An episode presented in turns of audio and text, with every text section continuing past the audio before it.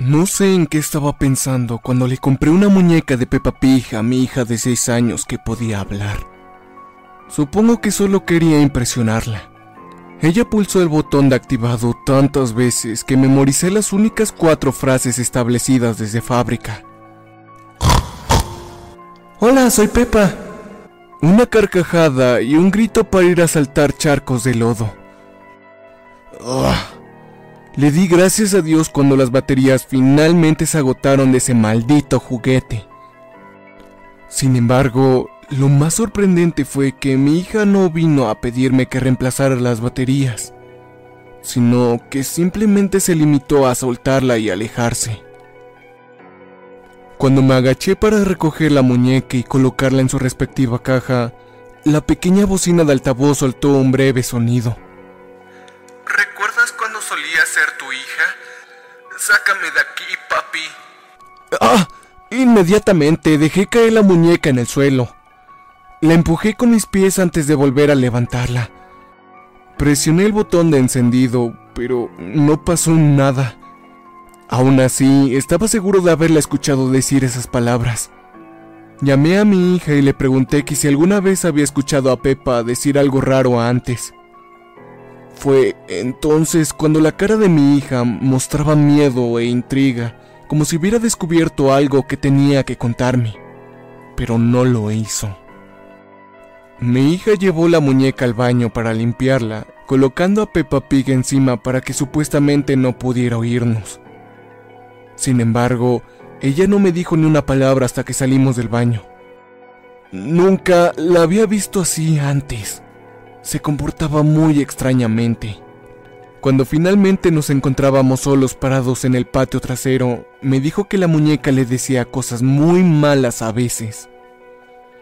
Dijo que quería lastimarnos.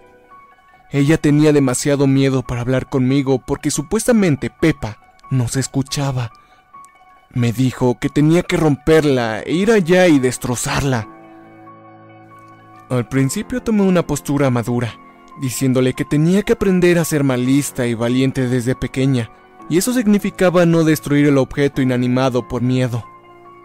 Probablemente habíamos escuchado la voz de alguien en fábrica jugándonos una muy mala broma, y que podríamos necesitar la muñeca como evidencia pero el miedo de mi hija en sus ojos y sus pocas palabras dejó en claro que este no era un caso nada común. Cuando abrimos la puerta del baño, Pepa se había movido increíblemente desde arriba hasta el piso. Mi hija comenzó a llorar, incluso traté de explicarle que simplemente se había caído al piso porque estaba temblando. Fue entonces cuando la muñeca empezó a llorar desesperadamente. Nunca antes había escuchado algo así antes. Mi hija, llorando, me gritó que la detuviera. Estaba sumamente confundido, así que aplasté la muñeca con mis botas contra el piso. Entonces un líquido negro rojizo, que no era sangre ni aceite, sino algo más espeso y tóxico, empezó a derramarse en la muñeca. Debiste haber escuchado a tu hija. Ahora estarás completamente solo. Dijo mi hija, quien había cambiado totalmente su expresión en el rostro reflejando maldad con una gran sonrisa. Les juro que por un momento vi una sombra gigante, color oscura detrás del cuerpo de ella, y unos ojos completamente rojos. Ella, ella ya no era mi hija. La niña se volteó y corrió hacia la puerta principal. Era muy veloz, más de lo que yo podía hacer. Aquella cosa que se escondía dentro de la muñeca de Peppa Pig ahora manejaba claramente el cuerpo de mi hija.